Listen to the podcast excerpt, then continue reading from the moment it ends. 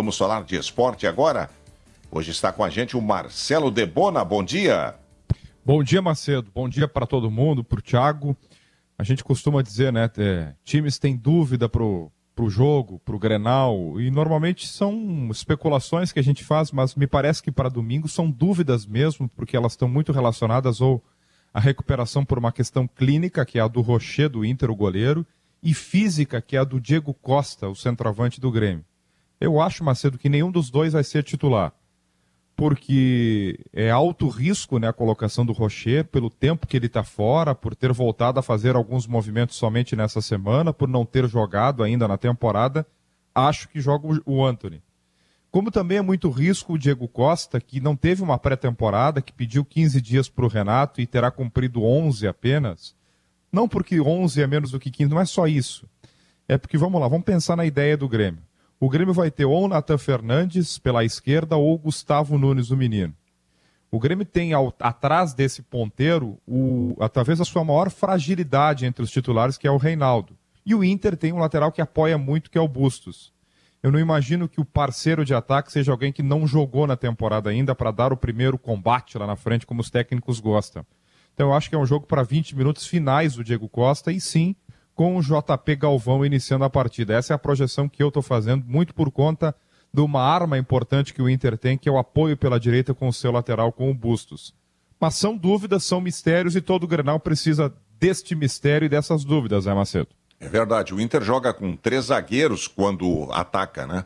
Porque o Renan não sobe. O René fica. O René fica, não sobe, forma é. um terceiro zagueiro pelo lado esquerdo e o Busto se projeta como ponta, né? E realmente é uma jogada forte pelo lado direito, faz todo sentido ter a tua observação aí. Em relação ao Rocher, eu ainda acrescento um outro detalhe, que não sei se está sendo levado em conta. É, o Rocher teve falhas no único Grenal que disputou, tomou inclusive um frango, né? E aí o que se uhum. disse na época é que ele estava exatamente sentindo essas dores. Lembra que foi ali que começou Isso. o negócio de que ele estava jogando no sacrifício? E voltar justamente num Grenal, ainda que recuperado dessas dores, mas sem ritmo, sem, sem aquele, aquela é, naturalidade que um goleiro precisa para jogar, acho arriscado. Aliás, eu acho que o Inter poderia fazer uma espécie de bola ao centro e, comunicar melhor o que está acontecendo com o seu goleiro. Não porque tem Granal domingo. Porque ele é um goleiro de seleção, porque ele é o goleiro titular do Inter e, e não se ouve falar tanto do, do, do Rocher, né? Porque veio a informação pós-Grenal lá em 8 de outubro de que ele tinha esse problema na costela. O Rocher, muito por conta da sua personalidade, pediu para jogar jogos das eliminatórias contra o Uruguai, é, a, aliás, pelo Uruguai contra a Argentina e Brasil, e depois jogou no sacrifício, supostamente, as rodadas finais do Brasileirão. Acho que vale o Inter dar uma atualizada de qual é de fato a situação do Sim. seu goleiro titular. É, e nesse ano eu lembro que o campeonato ia começar e ele estava sendo escalado como titular. Aí, nos poucos dias antes ali, que se disse que ele não jogaria e entraria o novo goleiro do Inter, o, como é que é o nome Entrou dele? O Ivan, né? O Ivan, que se machucou, deu azar, se machucou ainda no primeiro tempo do, jogo e na estreia e está fora aí com uma lesão grave por praticamente toda a temporada, né? E aí o Anthony é, é que deve Anthony jogar.